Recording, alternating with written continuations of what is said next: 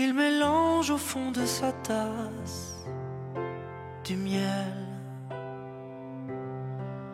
Il regarde par le vasistas le ciel.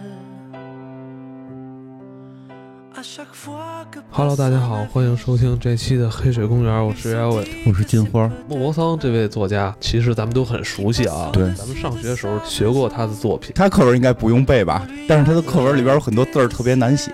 对，有有有，就叫牡蛎算是生蚝吧应？该是吧？就是就是嘎了一类的。因为为什么是这样？就是我今今天想聊这个，其实也是因为就是大概两年前，我跟一个朋友，一个九第一零后，次吃到牡蛎，对对对 我操！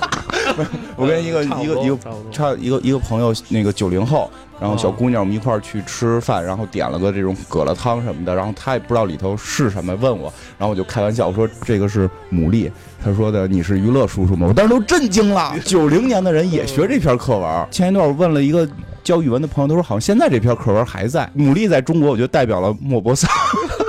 反正也快期末考试了，嗯然后跟大家问问书。对对，按我们的答一定过不去。法国作家莫泊桑生于一八五零年八月五号，出生于法国的诺曼底地区滨海塞纳省。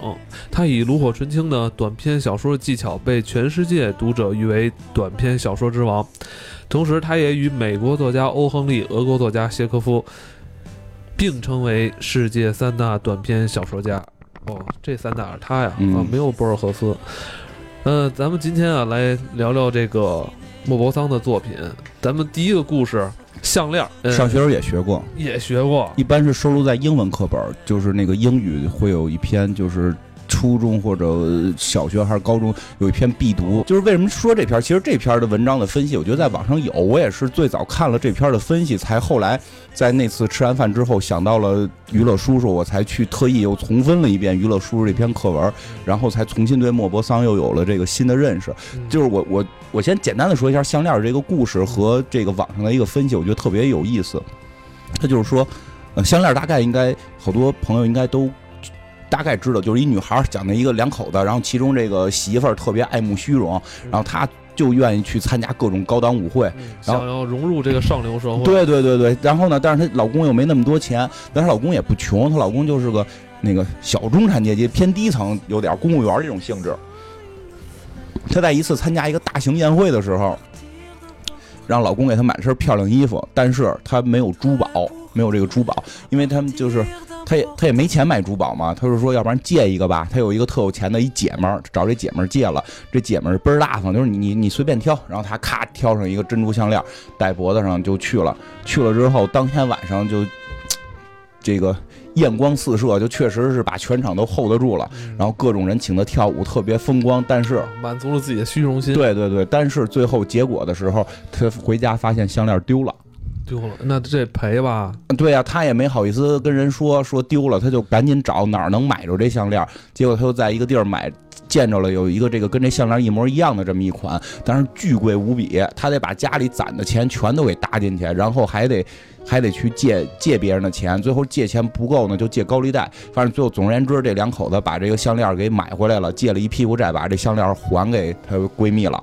嗯，这俩人就开始还这钱，反正还了得有十年吧，这钱算还这得多少钱？这钱太贵，反正挺贵的，因为是珠宝嘛。然后呢，说是把家里边的佣人也辞退了，然后就改自己去去打扫屋子呀、做饭呀等等，然后所有都开始做粗活了。嗯然后最后过了几年之后，这钱也还完了，但是这个。女主角就从一个年轻的这么一个少妇变成了一个黄脸婆的这么一个状态，经过这十年是吧，把自己改造成一个劳动人民了，是吧？劳动人民是最美丽的嘛，但是他们他们这个资资本主义资产阶级他不懂啊，对吧他？这个她这闺蜜就就指责她，对啊，说你你也不是指责，就就质质疑吧，哦就是你你你怎么嗯那么漂亮，这两年干嘛你变这么丑啊？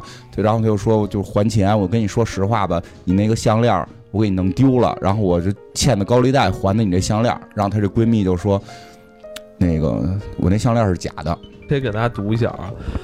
弗雷斯蒂耶太太停住了脚步。你是说你买的那一串珍珠项链来替换我的那一串？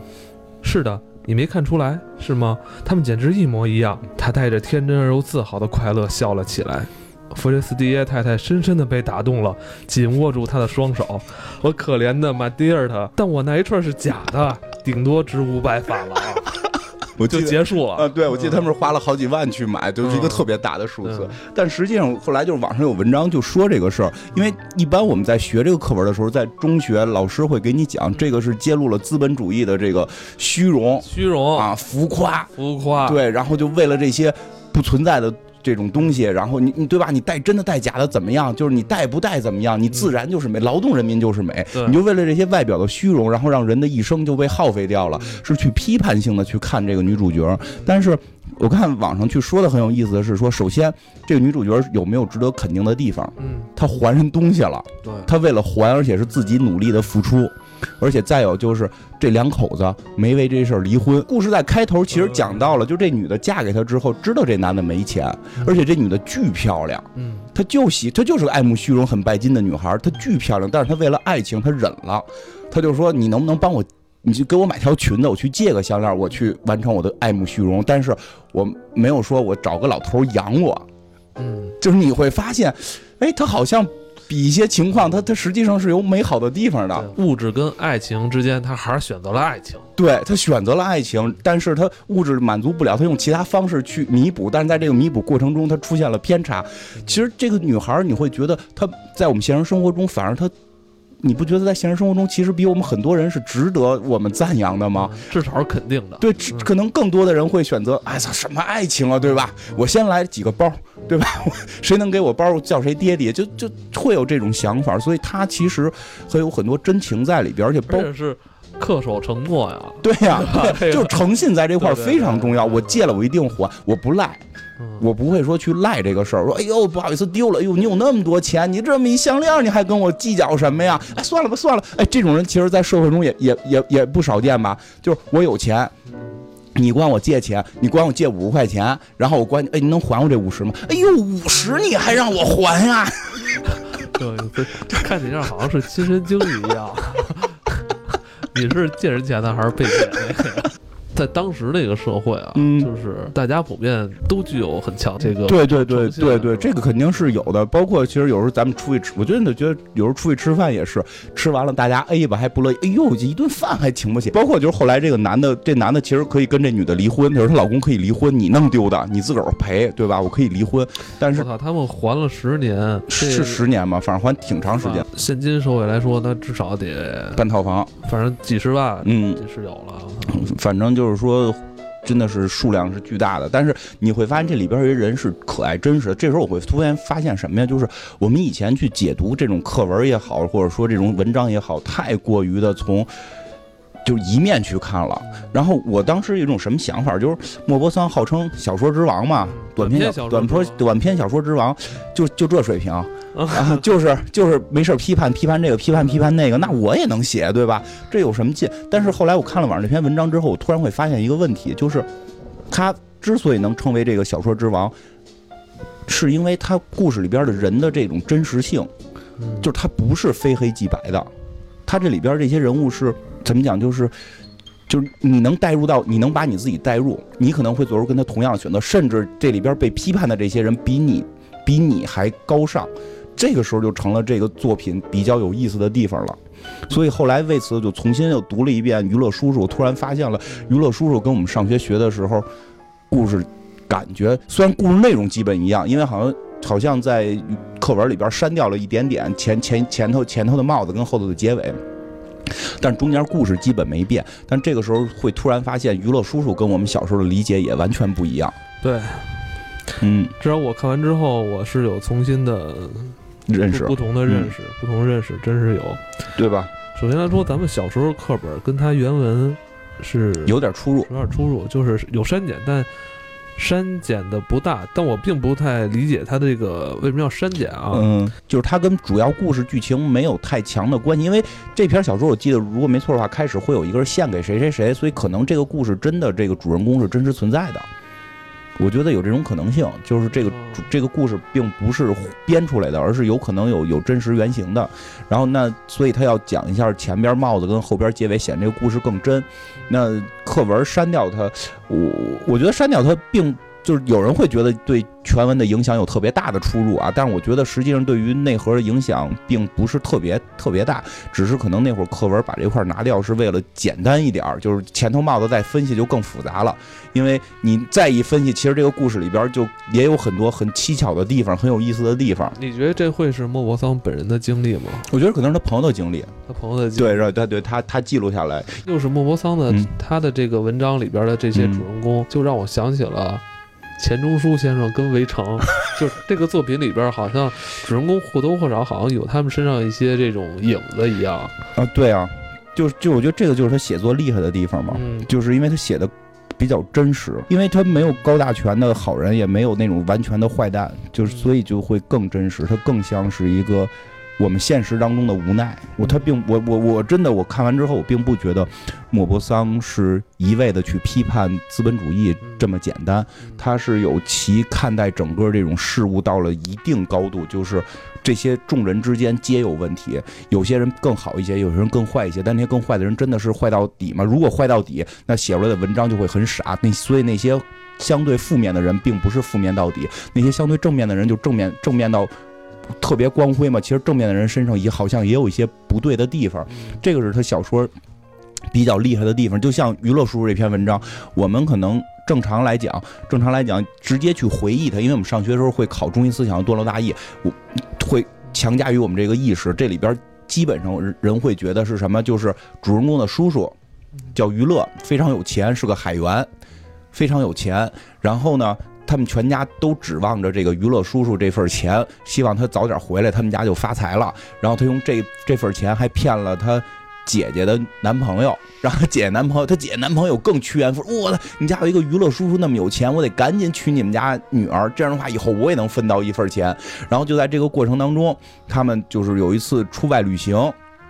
出外旅行的时候，他们在船上还要吃特别高贵的牡蛎，然后突然这个主人公的爸爸发现，俏牡蛎的那个流浪汉一样的那个最低层的水手，好像长得像娱乐，然后好像长得像自己兄弟，他就赶紧去打听，这是不是我兄弟？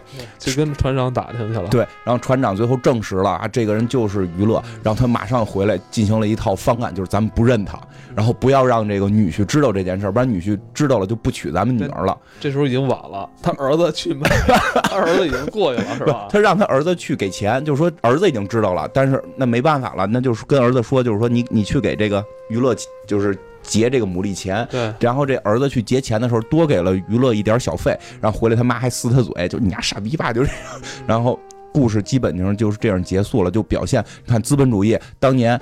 资本主义的这帮人，当年娱乐有钱的时候，大家趋炎附势，觉得娱乐特别棒，成为了家里主心骨。然后现在发现娱乐没钱了，赶紧都不说给你接回家，就让你在海上继续去流浪，然后还不认你，还要撇清关系。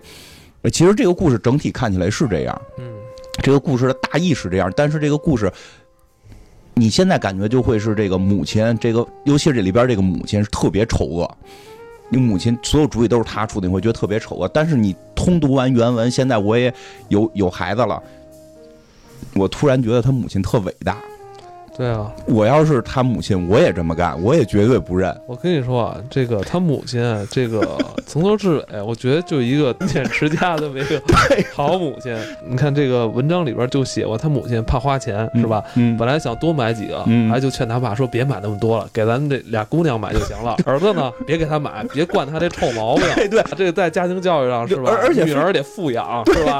男孩子对他那个要求高一些，对吧？对他严格一些。对对，穷养儿子，富养女，这对对对非常有这个教育意义，对吧？对你女孩要是穷养了，以后外头一小伙子一顿麦当劳就给你拐跑了。对啊，你从小得让女孩活得有品位，男孩就不能让他活得太娇气对对。对这所以其实这母亲挺好。特别经典这段啊，咱给给大家读一下。父亲忽然发现有两位先生正在请两位优雅美丽的女士吃牡蛎。一位衣衫褴褛的老水手用小刀敲开一个个牡蛎壳，递给了两位先生，后者再进献给女士。女士们的吃法很优雅，她们先用一块精致的手帕托着牡蛎壳，把嘴稍稍向前伸，以免弄脏裙子，然后轻轻一吮，一下子就把肉和汁水吸进了嘴里，再把空壳抛向大海。我父亲无疑是被航船上这两位牡蛎食客高贵的动作所迷住了。他觉得这种吃法有档次、高雅、有派头，于是走到我母亲和两位姐姐面前问：“想不想我请你们吃牡蛎？” 这句话特别牛逼，你知道吗？记着好多年。母亲怕花钱，犹豫了一下，但是两个姐姐立刻表示赞同。母亲不怎么爽快地说：“我怕吃坏了肚子疼，给孩子们买一点吧，不过别太多，不然他们会吃出毛病来。”然后她转过身看着我，至于约瑟夫，他就用不着吃这东西，不能把男孩子惯坏了。自己也没吃自己也没吃，是吧？还故意说我怕吃完肚子疼。啊，对啊，就其实真有点像那个老母亲说我爱吃鱼头的感觉哎，对对对对对对，鱼肚子我不爱吃，对你你们吃了一辈子鱼头啊，啊，对，真是这最后弄得好多孩子以为真的是母亲爱吃鱼头，实际他是把好东西完留给长大之后还没事儿请母亲去外边吃鱼头。都包饼。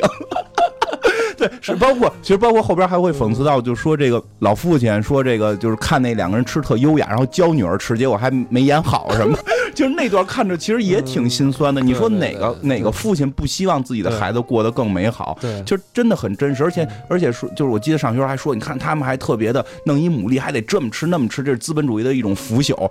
啊，但是你想，但是你想想，最后闹得咱们现在那个餐桌礼仪一点，吃相要 对吃相没有。就我想说，就是这个，到咱们到餐桌啊，对对对对，就真是，其实它里边并不都是说把人刻画坏。为什么这么说？我觉得这不是说莫泊桑。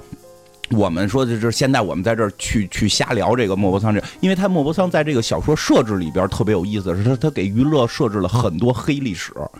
如果他真的只是想单纯的表现资本主义多腐朽，那娱乐应该是一位光辉、伟大、正确的这么一个人。就像刚才我说的，他他应该是一个全面正向的人，对然后父亲跟母亲全面负向，他才是为了去表达这件事儿。对。而在创作当中给娱乐设计了特别多的黑历史，所以他才表现出这个世界的复杂。对，首先就是说娱乐是个花花公子，吃喝嫖赌抽，对，年轻时候很浪，吃喝嫖赌抽，他好像我记得是对吧？这个把家里钱都败光了，对，而且他们家就是说继承了一部分钱，就是他哥等于是。主人公的父亲和娱乐兄弟俩嘛，俩一人一人继承一半，特意明显的说到，娱乐把他爸的那部分也给花了，嗯，还欠了他爸钱。嗯你你你再想一下，你你你，我觉得这个时候你再去还原这件事儿，就够上那个什么了，够上那个什么谁在说这种节目了吧？戴着墨镜，两边得打起来，戴着墨镜，戴着鸭舌帽得说，我们家房子拆了，他那把钱都拿走了，他吃喝玩乐，你没有亲情了，没有什么了，但是真的人在钱面前的时候。谁能做得到那么正直？你你你你的兄弟把你该继承的五百万全花了，然后你再一直养着你的父母，你心里边没有怨气吗？嗯就一定这这是一个正常人类的反应，咱们没还是那句话，还原到咱们个人没那么高大上。虽然我没有兄弟，但我想象过一下，比如我有一兄弟，然后我天天养父母，让我兄弟把我钱全花了，我得恨死他。但是这家其实这家挺宽容的，根本没恨娱乐，只是最后好像因为很多事儿，最后娱乐被被给就是遣送出海了，就必须去当海员了。而后边就更神了，就是他当海员之后一年才写一封信，就特意写的，其实不亲，你感觉一年写一封信，写信说我要发财了，后来再写信，我已经发财了，对吧？我发财了，这就是说让家里这老哥哥别把我忘了啊，完万一哪天那个 我实在走投无路了，我还得回去呢。根本没还钱。然后他说等我发了更大的财再还钱。你你这这种人，你再还原到咱们现在社会里，好像也有是吧？就对吧？就是潘大庆，潘大庆，潘大庆，我那个两两个亿的工程，差一百块钱，你先把一百块钱借我，两个亿工程成功了，我给你钱。所以你会发现，其这就是包括后来船长去介绍娱乐的时候，说他真的中间发过财，对在他发财的时候他，去南美淘金了嘛？对，他在发财的时候没有给家里边寄钱，没有把这个欠哥哥的钱还上，而是自己继续吃喝玩乐，继续耍，继续耍，直到最后耍耍败了家了，耍败了耍耍败家之后，做了这个上了这艘船去当了一个苦力的时候。嗯然后被这对父被这个被这一家子见到，但是真的，我们去设想一个问题：如果我是这个老妈妈，就是这个主人公的母亲，我看到这么一个白眼狼，这么一个抢占了我们家房产，然后发了财不给我们家一分钱，天天跟我们这儿口饭的吹牛逼，然后现在这个人落魄了，还我要我要真的去去救他吗？就这个事儿是值得思考的。其实你想想，他比起我，我觉得什么呀？他至少比起来，谁在说里边那些戴着墨镜的人，他妈妈算正常，他没逼着这个人还钱，就是咱们别认他了，咱们就就就当这事儿没发生，咱没瞪着他说我操逮着你了，你拿钱先还我，对吧？我觉得咱们看电视里边的那些不更恐怖吗？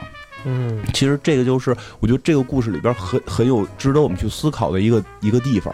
同时他这个主人公也嗯挺有意思，嗯主人公的 设定是一个非常年轻的，应该就十几岁，对不到二十岁的这么一个青年人吧。嗯他的这个视角嗯，来去看待他家人跟他叔叔之间对这种关系，他眼里边应该呃没有钱的那个概念。对他不持家嘛，对他这个年纪还在就属于是家里在供养着这种阶对段。就是咱们都经历过这种年轻的时候阶段，就是嗯同情心泛滥嘛，对吧？对对对，觉得我谁都能帮对，助。极大的这种理想主义，觉得什么叔叔这样了，你们为什么不去什么救他，是吧？对啊最后你们不来，那我自己来。但是你花的还是父母的钱，你花的是父母钱，对所以最后他妈会急眼嘛？就是就是你为什么要给娱乐钱？对他觉得你应该有亲情该给，所以他表现的是矛盾。我觉，得这种人看似高尚，但其实啊，我觉得就是为了获得这种个人的道德满足感。嗯，对，包括就是前头和后头被删掉的帽子也是，他为什么后来给人无法？这是一个很大的钱，每回见到他都给人无法郎。但是我就想一个问题，你你发现没有？他没去找娱乐叔叔，他只是看到了每一个乞丐给钱。就像你说，他只是满足自己内心的那个道德，而不是真的要去做一个什么多伟大的事情。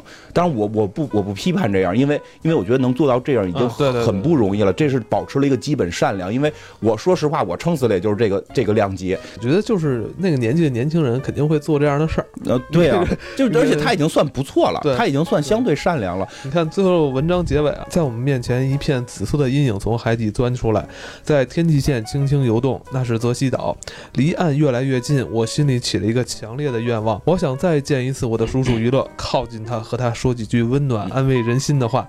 但是因为没有客人吃生蚝，他已经不见了。毫无疑问，他已经下到了散发着恶臭的底舱深处，那是苦命人的住所。为了不再遇到他，返程时我们乘坐了去圣马洛的船，因为我母亲已经烦透了。从此我再也没有见过我父亲的兄弟，这就是为什么你看见我不止一次给流浪汉五个法郎，嗯就结束了。对他并没有去找他叔叔。对他他也没有去找，当然这个最后这一段是咱们的课文删减的。对对对，嗯，咱们课文应该没有提到他在给就是有流浪汉的这个情节。我觉得这个才是这部小说之所以成为精华的地方。嗯你会发现这里边没有人错。其实娱乐也挺神，娱乐你现在听我这么讲完，娱乐应该是个反面。嗯但是后来老船长也提到，娱乐回来之后觉得没脸见兄弟，他欠兄弟钱，所以他不就是他不去找兄弟，嗯他不想再给他们家添麻烦了。就是娱乐是也有亲情的，他只是开始躁动的那个年少的时候就就造了，造完之后现在也反思了，但是为时已晚。你真真的会发现这些人会很真实，所以。表现的是这个复杂的社会，它真的不是，我觉得啊，它真的不是要去表现资本主义多丑陋，人性多丑陋。如果是这样的话，它完全就应该给娱乐加好的历史，而不是加黑历史。娱乐过得挺潇洒的，对，也有这么？说的，是吧？世界各地是吧？嗯到处闯，到处要饭。人家也不能说要饭啊，人家也卖牡蛎，人好像说还有人深扒过这个，嗯说在当时卖牡蛎那也不是一般的小商法卖牡蛎不是扒牡蛎的事，因为他们都归船长管，啊。对，嗯反正说那个，而且人家靠自己的一双手，一双手劳动来挣钱，是啊，吧？这是真的。没有说谁瞧不起谁，嗯，对吧？人只是生活方式不同嗯罢了。那说不定人家还同情你呢，对吧？你也不要认为说啊，人家怎么天天在海上什么生活，给人他妈的嗯扒牡蛎、扒牡蛎什么的，嗯怎么怎么着？那没准儿这就是人家的一种生活吧。人家就觉得在海上这样也挺快乐。我觉得从某种角度上讲，可能。娱乐会显得更潇洒吧？嗯他把哥哥钱花光了，吃喝玩乐、吃喝嫖赌抽全干了，然后现在还全世界旅行。嗯哥哥这个他妈的欠着一屁股债，还得嗯弄俩女儿嫁不出去，还挺麻烦。嗯还他妈败家的儿子，不过能看出这儿子后来应该发财了，要不然每人给五法郎也他妈够一呛。嗯，那，那不好说。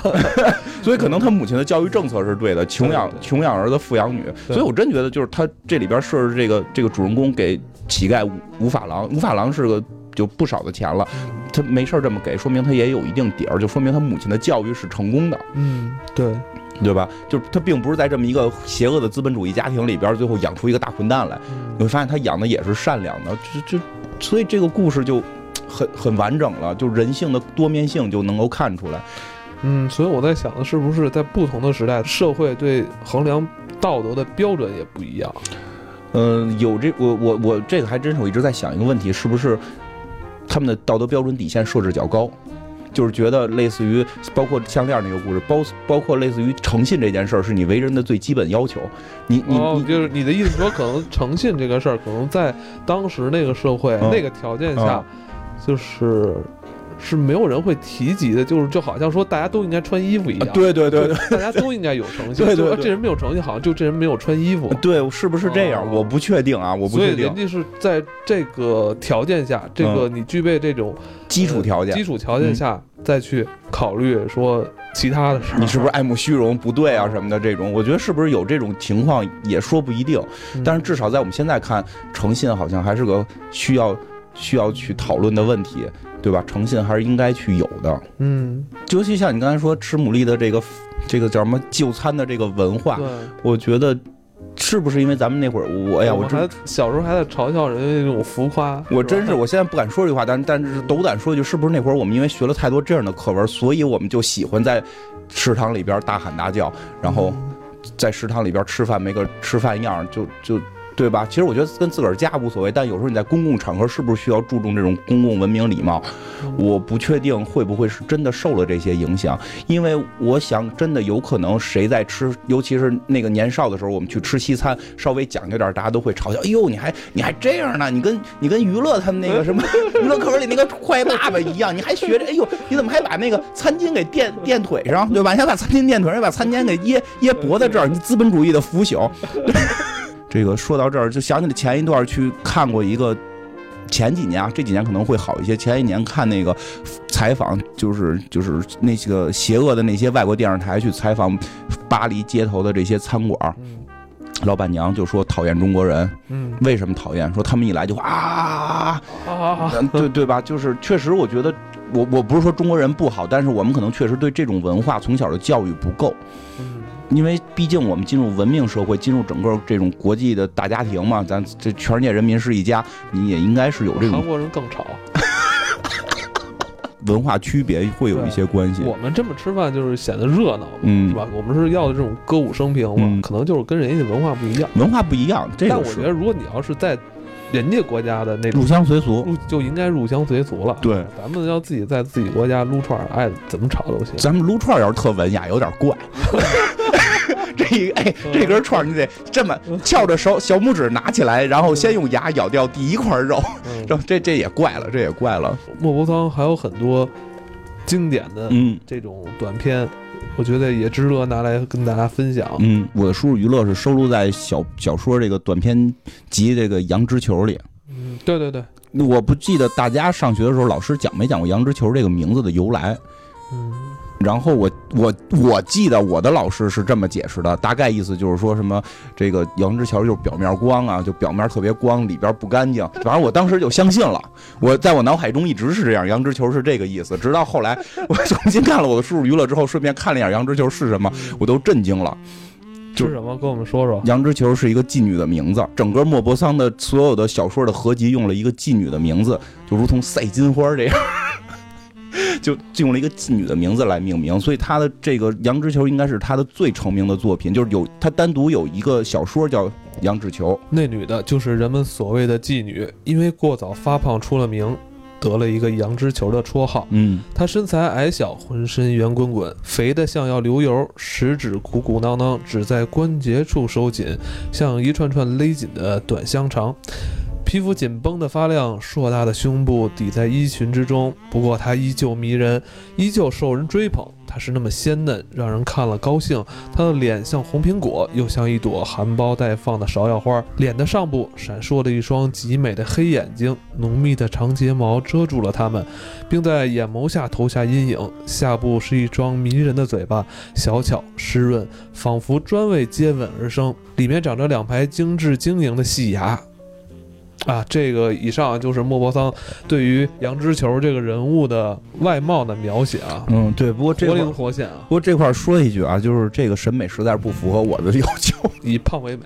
我觉得他们可能是不是真以胖为美？我在思考这个问题，所以这个对我对于这篇文章的理解最大的影响点在这儿，就是它到底美不美？嗯他到底美？他提到了，他可能活儿不错，然后那个胸胸部很大，他可能也是一些人喜欢这样吧。所以对于杨石球这个描述吧，至少应该算漂亮。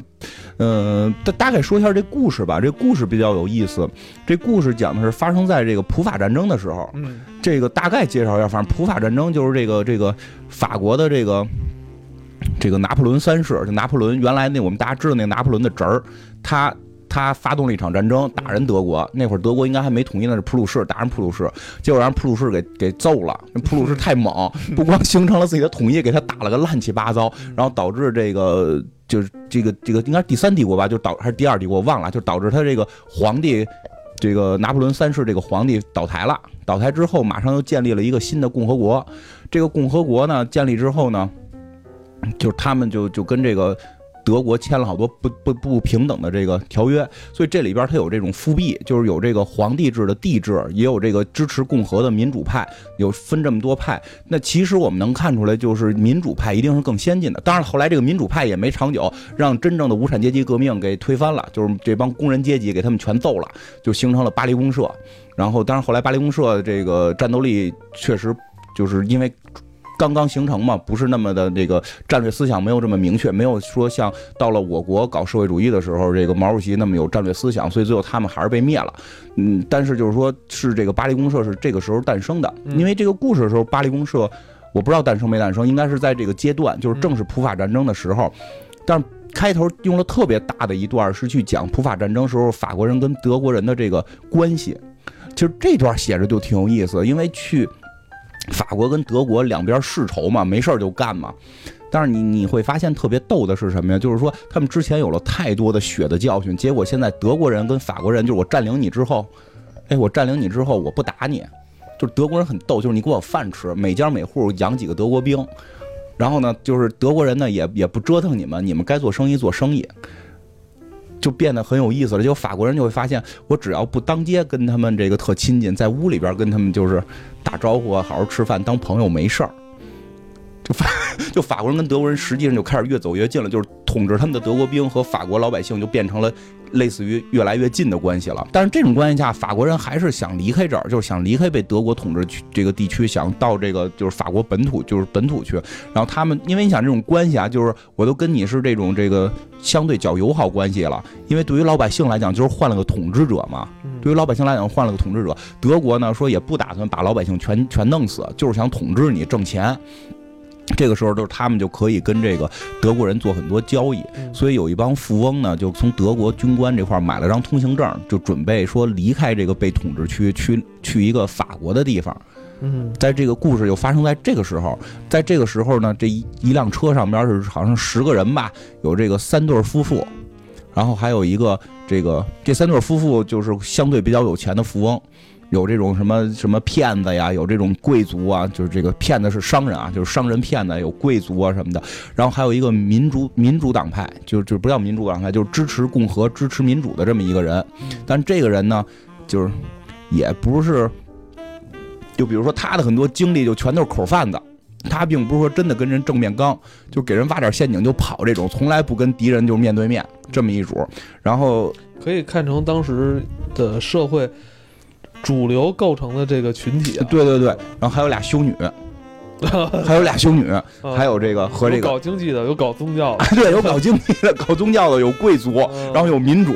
其实他这车里构成真的是按社会构成的，然后还有妓女。嗯，其实这里边说感觉像玩桌游似的。好多桌游不就是这样？但说实话，入角色。说实话，这里边没有没有无产阶级，他没有工人，因为工人买不起那个，就是他没法去去花钱去买这个通行证。呃，有那个拉车的可能是工人，对，拉车的只能听命。对，那你说还真有，因为拉车的最后只能是听命，他听任何人的话，是是有这个是有这工人最后把那小说这故事记录下来。然后呢？然后这个就这波人呢，就是在车上开始在车上，这这个这帮贵族也好啊，这个民特别逗的是，这个这个民主人士就带了酒出门，嗯，就带了瓶酒，就脑子也不知道想什么。那帮贵族什么都没带，什么都没带。然后呢，民主人士带了瓶酒，带了点酒，我记得是。那很适合他这个角色。那对他角色就是吧，就是喝完酒吹牛逼嘛，大谈理想。是不是？是这样，因为他说了，他他我记得故事里边特意写到了，他就希望共和国赶紧到来，我不能白为共和国喝喝这么多酒。嗯共和国到来，我喝了这么多酒，我每回喝完酒在酒吧里边说共和好，说民主好，我就该该当官儿。然后说后来真有一天有人告诉他，哎，你当官了，然后人家就共和国来了，人家当官，人家跑去了，跑到这个这个这个市政府，然后市政府那边说你家傻逼吧，没人让你家来当官，就是特别逗这个这个设定，哎。就是就是他真的是浓缩了每一个人，我觉得这个真是让他就是。就是因为应该莫泊桑相对早期的作品，就真的是让他早期作品就是张力特别大，他想把这些人物全都给表达出来，他表达了这个。然后呢，这个妓女也有钱，你不能说妓女无无产阶级，她老有钱了，对吧？就是而且里边提到了他什么人的活都接，什么马车夫啊什么的，那会儿可能也没有这个艾滋病，就就相对胆儿大点儿，什么活都接，他特别有钱。然后这全车就他最机灵，他带了一堆吃的。说他刚上车的时候，大家认出来他是妓女，然后这帮女性呢就都离他特别远，就觉得你脏，不愿意跟你在一块儿。然后这帮男的也对他特别鄙夷的目光看着他。但是车走着走着，大家饿了的时候，这杨世球就拿出了这个吃的，不过这帮人就馋的不行了，然后就赶紧开始跟他套近乎，然后套近乎的过程中还跟他说，就类似意思就是这个这个咱们这个战战斗就是战争时期，大家不分你我，都是兄弟。这段是这么描写的。不过卢梭啊，却死死盯着鸡肉坛子。太好了，这位女士比我们有先见之明。有些人总是想得很周到。杨之球抬起头对他说：“您想吃点吗，先生？从早上饿到现在不好受吧？”他点头致谢道：“说实话，我实在是饿得受不了了。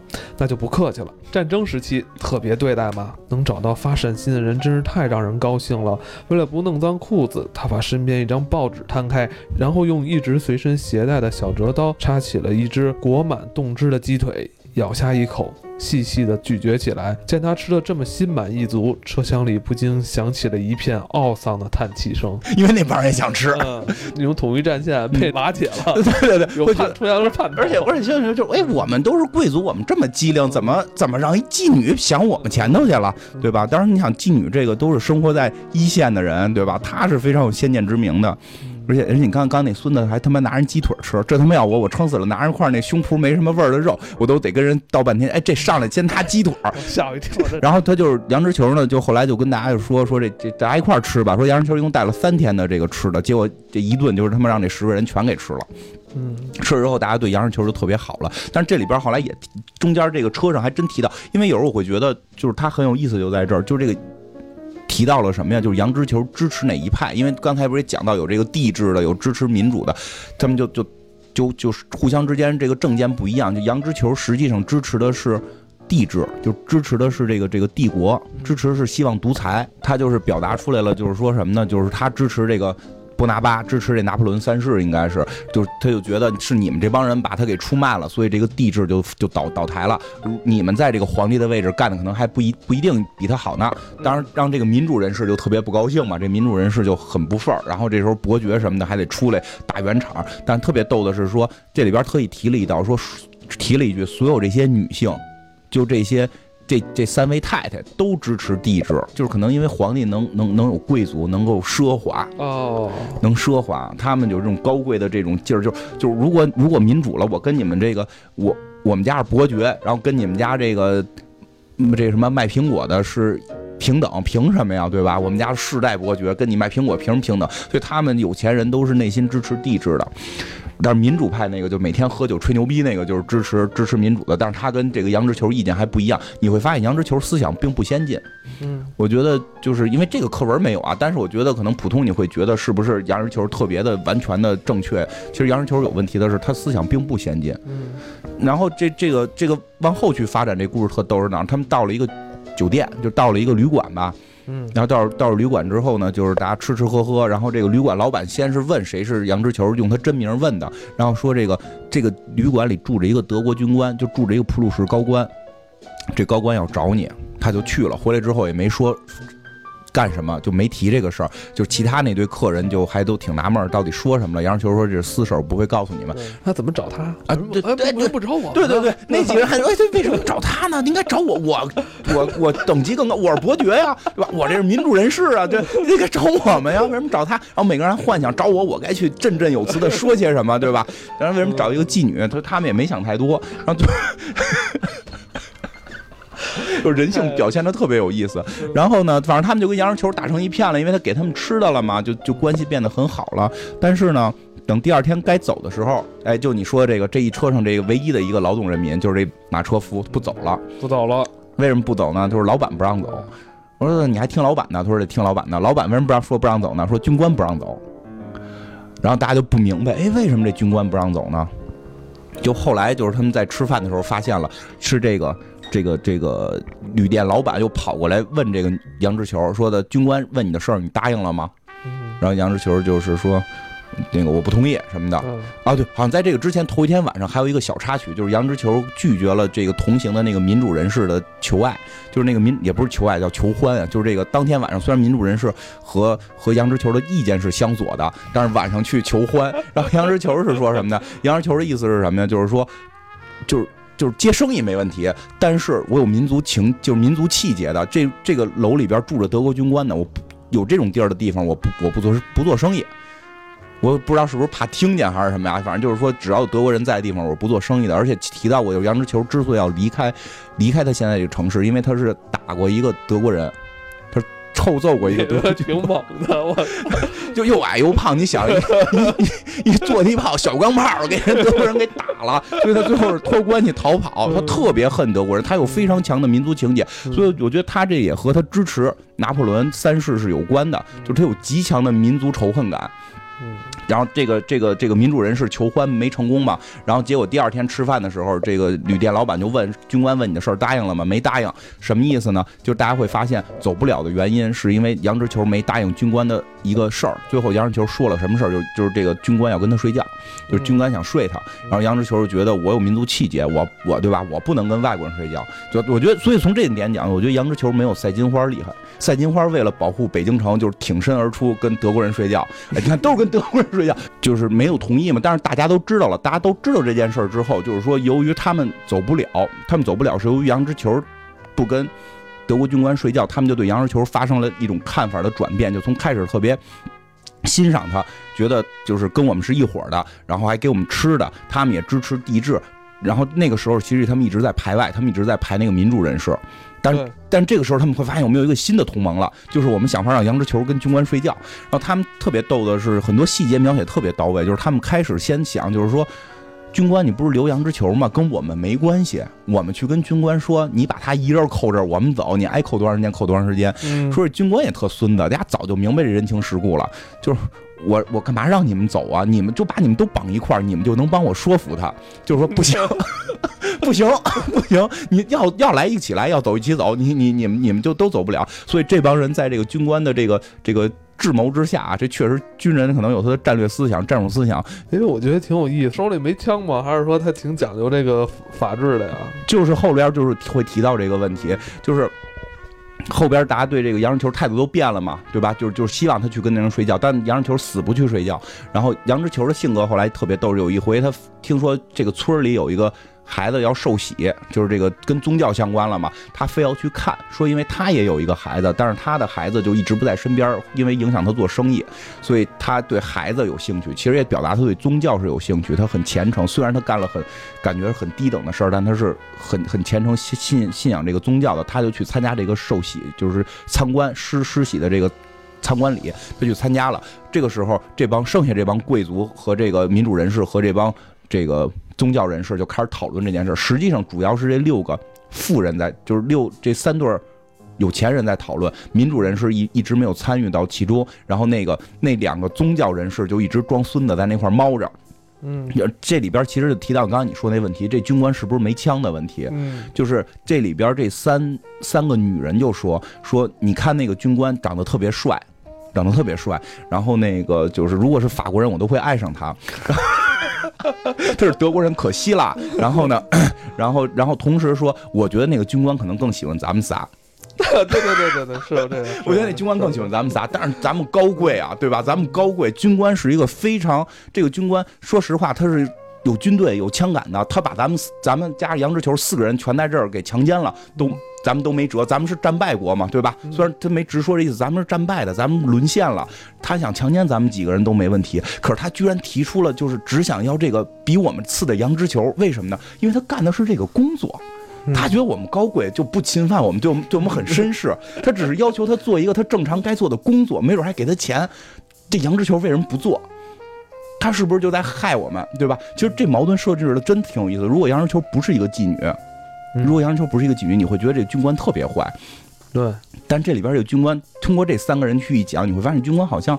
还挺有意思的，而且好像他们白天还遇到这个军官，军官对他们特别的彬彬有礼。嗯，就这也就跟他前期铺垫，就是德国人跟法国人这个这个 占领人和被占领人之间这暧昧关系很诡异的，他们好像不愿意动粗。嗯，这真的是从我看这人我特别不理解，咱们直观的第一反应都是呀，他们有有兵有枪，跟他们这费什么劲？这几个全给弄下不就完了吗？然后呢，这几个人就这几个人就开始制定计划。其实这几个也挺逗。其实你你你都是贵族，对吧？从我们讲，你都是贵族，你牺牲一个妓女，你就直接弄了就完了，你给伢绑了送过去就完事儿了吗？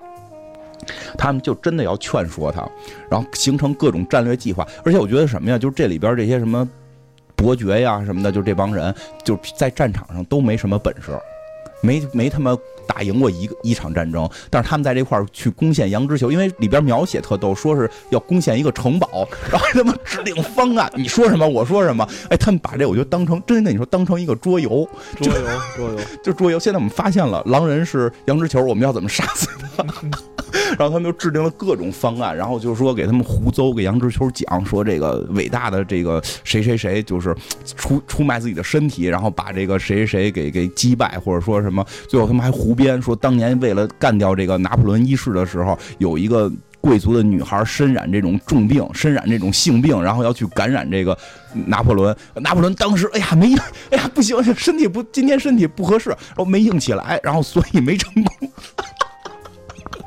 哎，你能看出他们这种编排特孙子，你发现了吧？就是这个肯定就书里这个小说里都说这是假的啊，但是就说这帮人编排这个事儿特别过瘾，一方面在劝杨之球就范，一方面还要讽刺之前的 那个拿破仑不硬，就就特别特别的逗。然后最后就说这么多没有用，杨之球就是不听，对，杨之球就是不听，杨之球生气了，嗯，对。然后直到后来说的第二天，他们再吃饭的时候，就所有人都已经无计可施的时候，突然有有一个人。抛出了一个绝技，就是突然就问这个修女，这两个修女嬷嬷宗教人士说：“哎，这些神圣的圣徒们有没有干过什么不好的事儿？” 哎呀，这修女我估计这修女都一直等着他们有人问呢。这修女特别孙子，但是在这里边还特意，我记得小说还特意说，不知道他们是真的是配合他，还是真的是傻。然后他们讲了一堆在宗教上边为了这个完成好的，为为了完成正义而。干了很多坏事的人的例子，而且这个修女特别明确的，她说我，她表示她支持这样。如果上帝让你献出生命，你就该献出生命。然后只要是你为了这种为了上帝、为了主、为了正义的事情去做这种最肮脏的事情，这个教会都会宽恕你。说这些东西反而打动了杨之球。嗯，然后最后的时候是这个老修女给了必杀一击。老修女说什么？就说：“哎呀，我是哪哪哪个教会的，我们是被派到哪哪块去救助病人。看我这一脸的这个麻子，都是天花病毒的这个这个后后遗。就是他以前是救助天花病人，但后来康复了。我这一辈子就是这个当护士救人，但现在我被困在这儿，那有那么多的病人等着我去救，我去不了。哎呀，我特别着急，上帝也特别着急。如果能够有什么圣徒出现帮助我离开，该多好。然后杨之球才动了心。然后最后是。”然后好像是伯爵吧，最后在跟他散步的时候还帮助他，就是最后最后推波助澜，最后一下就说：“哎，你想这个德国人跟你睡了之后，一定会夸你活好，让所有人都知道你活特别好。他一定说睡了一个特别美的女人。最后当天晚上，杨志球就去跟这个德国人睡觉了，但是后边就开始出现讽刺的地方了，就是睡觉之后就就这几个这几个贵族就开始。就开始开玩笑，就开始在饭馆里边，就是这个餐厅里边，各种的就开始说黄段子，然后听他们的叫床声，然后学，然后模拟两个人说话什么这些这些。但在这在这个过程中，这个民主人士特别不爽，这个民主人士就。就站出来就就表达说对吧？这个杨之球是民族女英雄，对吧？她是赛金花这样的人物，你们怎么能够去指责她呢？嗯然后贵族就说：“你丫是求欢没成，我那天都看见了，你丫求欢没成，你接短了。对你丫就是他妈吃不着葡萄说葡萄是酸的，所以这民主人士也灰头土脸，然后这俩嬷嬷就装他妈蒜，然后最后一一晚上完事儿之后，第二天早上起来，这些人终于可以走了。终于可以走，他们都上了车，就表达这会儿就开始出现了，就是最戏剧化的地方。这些人全都上了车之后，所有人都觉得杨之球特别的低贱，都不跟他说话了，也都不愿意坐在他旁边。嗯，然后这个大家都带了吃的，还有偷，还有把他们的饭馆扑克牌偷走的主都带了吃的，然后修女还带了香肠什么的。但是杨之球因为一晚上都在工作，没带吃的。他燃烧起怒火，越来越炙热，却忽然像一根绳子绷得太紧会断了一样熄灭了。他觉得自己快要哭出来，他浑身僵直，像孩子似的拼命忍住哽咽，但泪水还是涌了上来，眼眶逐渐湿润，两颗大泪珠从眼中慢慢滚动到面颊上，随后泪珠接连不断的快速流淌下来，像水从岩石缝中渗出，一颗接一颗躺在他圆滚滚的胸脯上。他始终把腰杆挺得直直的，两眼空洞，面容冷峻苍白。但愿别人都不看到他这副样子。听着还挺真的挺忧伤的。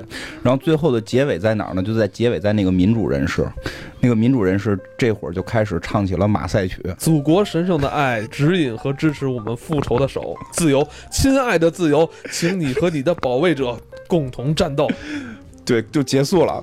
就是你就这个故事其实特别有，尤其是最后这个结尾黑，暗中，杨志球一直在哭泣，在两段曲调之间，有时会传出一声他的呜音，那是他终于不能抑制的悲泣。其实你会发现，这个民主人士在里头也屁毛没干，他只是想占老百姓的便宜，跟人睡觉。然后当老百姓不同意，他最后就真是他就是。这为什么他带酒？他就是在口喷。然后这些事儿完之后，他唱出马赛曲，他还觉得讽刺了那些贵族。可是你真的帮助杨之球了吗？你分他吃的了吗？你还在他们那儿喝酒，对吧？就是他真的有明显的这种指代性非常强。就是，其实我觉得挺难得的，在于这儿，他并不是支持谁，嗯他并没有支持。其实我觉得他早期表达了一些杨之球的善良，但我觉得表达了杨之球是希望得到上层人士的认可，他去分吃的给他们。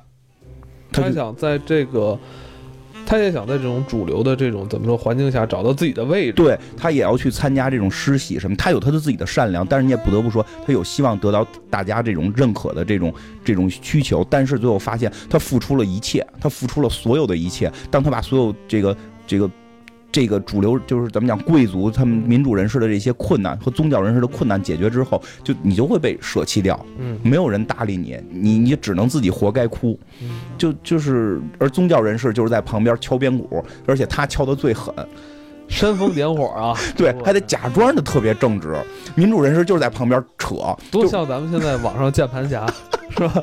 哎，我觉得民主人士特别像键盘侠，嗯你冲上去把那德国人给打了啊！嗯，你冲上去把杨之球救了，你真爱他，你出去把杨之球救了，你们俩跑，我就在这块儿，第一时间跑回家上网，啊，打开手机上网。对，而且什么，他们从来不会针，他们从来就这帮人从来不针对真正问题，嗯，真正问题是这个德国人，他不针对德国人，他针对的是跟他的同胞那堆贵族。哎，你们为什么这么说这个人？你们这么说这个人就不对，对吧？你有问题你，你你跟德国人打去啊、他都不骂德国人，他都不跟德国人骂，而且就是书里边好像多次表现他跟德国人表现出自己特有气节。你你跟人打他也不打，他就是骂骂这个同胞，骂骂同行，就是都是法国人。你你你们怎么打不赢？你们怎么那么笨？哎，对对对对，就像咱们的球迷，嗯，连球都没踢过，但是分析起来战术那个比谁都强。是，真的就是你会发现这个故事就不是那么简单，而且就是我觉得后来这故事让我觉得特有意思在哪儿啊？德国人他不是拿枪直接逼着你，再有一个我就我后来就会回想这件事儿，如果我是这里边的人，就比如说我是一个女士，或者说我我跟我就是媳妇或者爱人、女女朋友这种，我们遇到这种情况。我会挺身而出，让我女朋友去献身嘛？我说杨师兄你别去，我让我让我媳妇儿先去。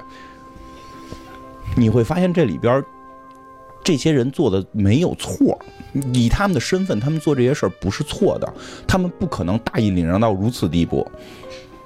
他们有他们的道德标准，就确实是就是你跟德国人去睡觉这件事不好，我们不想去做。但这个时候我我们发现有一个日常工作就是这样，因为这里边就是有有一个女的还说到，就说她平时连马车夫都睡，为什么一个这么帅的德国军人他不睡？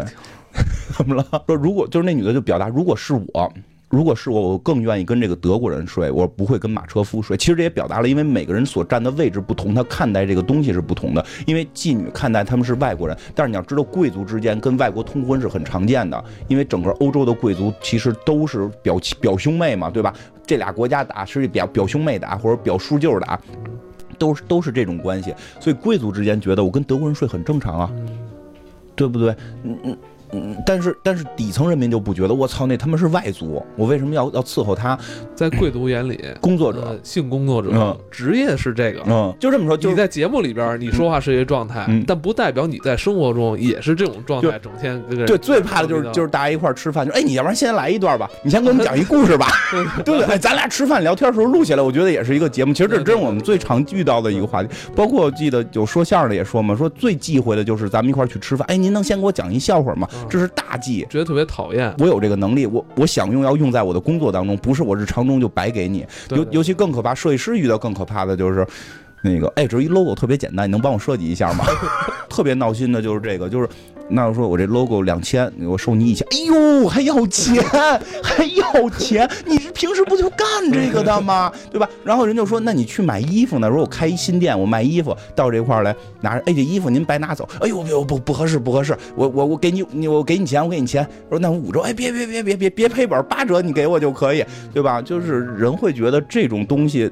好像是不用花钱的，但实际人家性工作者是指这挣钱，对吧？凭什么？而且再说，人家真有民族气节，就是不跟德国人睡。嗯，所以你会发现，就说这里边，你感觉没有人做错了。吃主在这个位置，嗯，是吧？你那是一个德国人，一个外族，是吧？那我跟他，那我就有选择，做与不做，对啊，对吧？所以是一个选择的问题，但是就是贵族们会不理解嘛？对，就就是其实你会发现，他真的就是很多现实的问题，你都能影影射到现在的生活。所以就说他这个故事里边人，你会感，我真的我看完之后，你会觉得贵族讨厌，你会觉得民族人是口贩子，但是你又会觉得，如果你处在那个状态，你又做不出什么。你你我是民族人士，我也不上去跟德国人打，人他们有军队，我也打不过，我只能够去骂骂同行，对吧？你会发现，其实这种无奈。这就是我觉得这就是莫泊桑厉害，他把每个人写的非常，就是不尖锐，嗯，但事儿特尖锐，你会发现事儿特别尖锐，但每个人物的性格不尖锐，因为他更真实，他会发现这些真实性格不尖锐，更像我们常人的人组在一起形成一个小的社会。其实这个杨之球这车上就是一个小的社会，在形成这个小的社会的时候，确实那么讽刺，三人成虎，真真是这样，就就非常讽刺，包括那个，因为我觉得就是，嗯。谁在那个身处那个位置，谁都不可能说好像比他们做的更好似的。没错，但但是整个事儿下来，你觉得是扯淡？那你只我觉得我只能想，这个世界是扯淡。我觉得我觉得这是莫泊桑真正要表现的，就是这个世界的无奈，而不是这些人坏，这些人可能变好，不可能。我觉得他们没，就是他们如果如果这里边的贵族突然发有有军官阻拦他们。必须要跟女的睡觉，先把自己媳妇儿献出来，这个，我觉得这好像也不正常，这也不是好人，对吧？我觉得这这这有点太他妈的，就是，对吧？就就有点有点太他妈奴才了吧，对吧？就是你你真的会发现这个设置很有意思，而且就是再有一个很感动的是，他这么一个世界名著是以妓女的名字来命名的。其实这是上学时候老师绝对不会提的，就是他会考虑到每个人。皆是人，就不是因为她是妓女，她就不是人了。她反而这个妓女是这里边表现的相对更正面，相对更有更人性的这么一个角色。就这个是我挺感动的地方。因为莫泊桑用这个名字或者说用人物，嗯，来作为他小说的标题，标题是很常见的。嗯，之前讲的《我的叔叔于勒》是吧？羊脂球，包括像什么，呃，流浪汉、乞丐、图瓦，还有什么西蒙爸爸。对，西蒙的爸爸，完了，小狗皮埃罗，你看他的大量的这种小说的标题都是以人物为主，对，所以我觉得他写的人非常丰满，对，这么丰满的人在这个社会里才有意思。如果真的一边高大全，一一边弯就是特别坏，就大大反派没原因的坏。先说一下，其实我们讲的这些不一定是对的，不一定是真的，但是。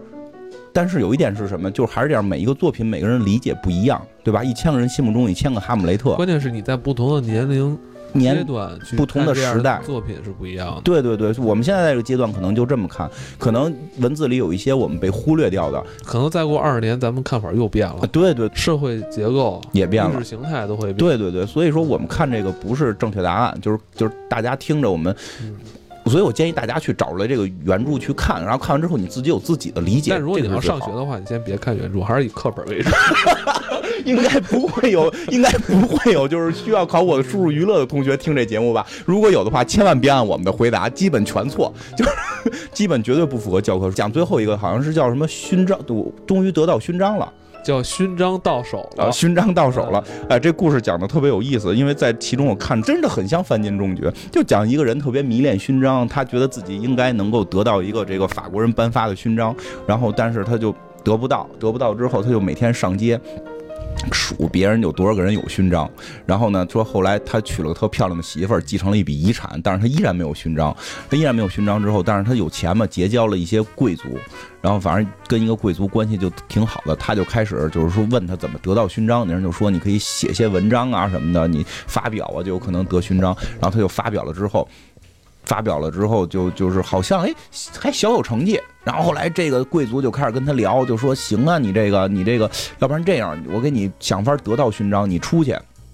你出去，这个这个，把你的这个课题做大，然后出差，就最后就是把他给支持出去出差了。说你这个这场差旅完成之后，你新的课题做出来，基本你就可以得到勋章了。这人就去了。嗯，这人去了之后呢，他好像提前回来了。提前回来之后，回家就敲门，就是突然屋里边就异样的声音。他媳妇儿漂亮嘛，就各种异样的声音，半天半天，他媳妇儿才把门开开。开开之后，这男的就开始有点怀疑了，就是你刚才是不是屋里有人？你干嘛呢？嗯那说没有什么事儿也没干，什么事儿也没干。然后你看那儿有一大衣，那儿有一个大衣，说哎，那个大衣是谁的？大衣是你的呀，我刚进来，大衣怎么在这儿？呃然后然后去摸这大衣，看里边有一勋章。我说这是谁？为什么还有勋章？他说这是你的大衣，这个勋章是你的。他说不可能，我没有。他说我告诉你，那个。那个那个叫什么？就是那个贵族告诉我了，说这回回来你已经得到勋章了，这回回来会给你一个惊喜。这个大衣和这个勋章都是单独为你新做的。说，然后人说真的吗？真的吗？真的吗？真的 不信，你看他兜里还有他的名片然后一翻兜里，哎，真有这贵族的名片儿哎，这大恩人啊，我终于有勋章了。这故事就结束了。贵族跟他老婆睡没睡，反正也没说，嗯就琢磨吧。就是这个还真的特别像范进中举，就是有些人对一些东西痴迷了。我不知道得勋章在法国是一个什么状态勋，章也挺厉害的。你看，反正现在英国不是还那个 授勋授爵啊，对对对，嗯而且你会看出来，其实中西方人性没变。嗯，就是西方，他们只是追求的东西不一样，他是要的勋章，追求物质，物质完了就精神。他要的是勋章，他不是进士身份。但有时候就这样，你追求精神的时候就，就容易跑偏。但是精神它跟物质是相连的。嗯，但是，但是我觉得这个会更重要一点儿，就就是勋章这个莫泊桑写的这个会更偏精神一点儿，因为他本身设定了这个人很有钱了，他得到的是纯荣誉性的东西，肯定也会成为贵族，或者说会得到更多经济上的这个提升，但他本身可以活得很优越，而且还有很漂亮的媳妇儿，他其实是基本生活是满足的，但是范进那个会相对。不太一样，他在物质上的区别还是很大的。他要不然只能当私塾的老师，如果他当了这个中了举之后，他就可以当官，可以得更多的钱。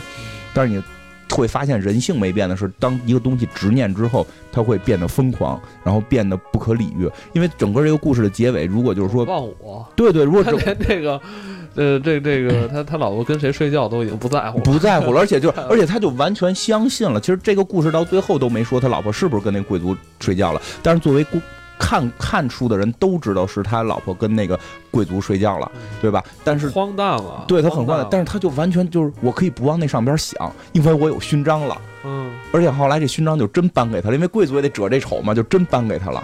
对，因为小说最后嘛，一星期后，政府公告正式宣布，萨克尔芒先生因成果卓著，被授予荣誉军团骑士勋章。娶漂亮媳妇儿也有用。今天啊，跟大家半读半聊，重温了一下这个莫泊桑嗯，一些短篇作品，大家有兴趣的话也可以读一读。经过上百年的这种嗯时代的锤炼，嗯会让你觉得品读起来更有味道。嗯，对对，其实我记得有人说过，什么叫经典？经典就是所有人都以为知道这个故事，但所有人没看过原著。其实你们根本不知道到底他在说什么，挺有道理，我觉得。所以有的时候，我觉得翻出一些这些所谓的经典，重读的时候会不一样。以前入选过咱们的课本对，，这个很关键，重读的话，你对它的这个认知会不同中。心思想写出来可能都不一样。对，我的输入娱乐入选，然后取自。羊脂球这个话在课文里出现也挺怪的，他不会考你羊脂球是谁，羊脂球在中学绝不会告诉你羊脂球是个妓女，告诉我们妓女是高尚的，他绝对不会这样。嗯，以后我们还会继续跟大家重温一些，嗯，可能耳熟能详吧，相信又嗯又比较大众的一些作品，对可以拿出来重新跟大家聊一聊。嗯好吧，呃，今天就到这里，好，这样，好，大家晚安，拜拜。拜拜。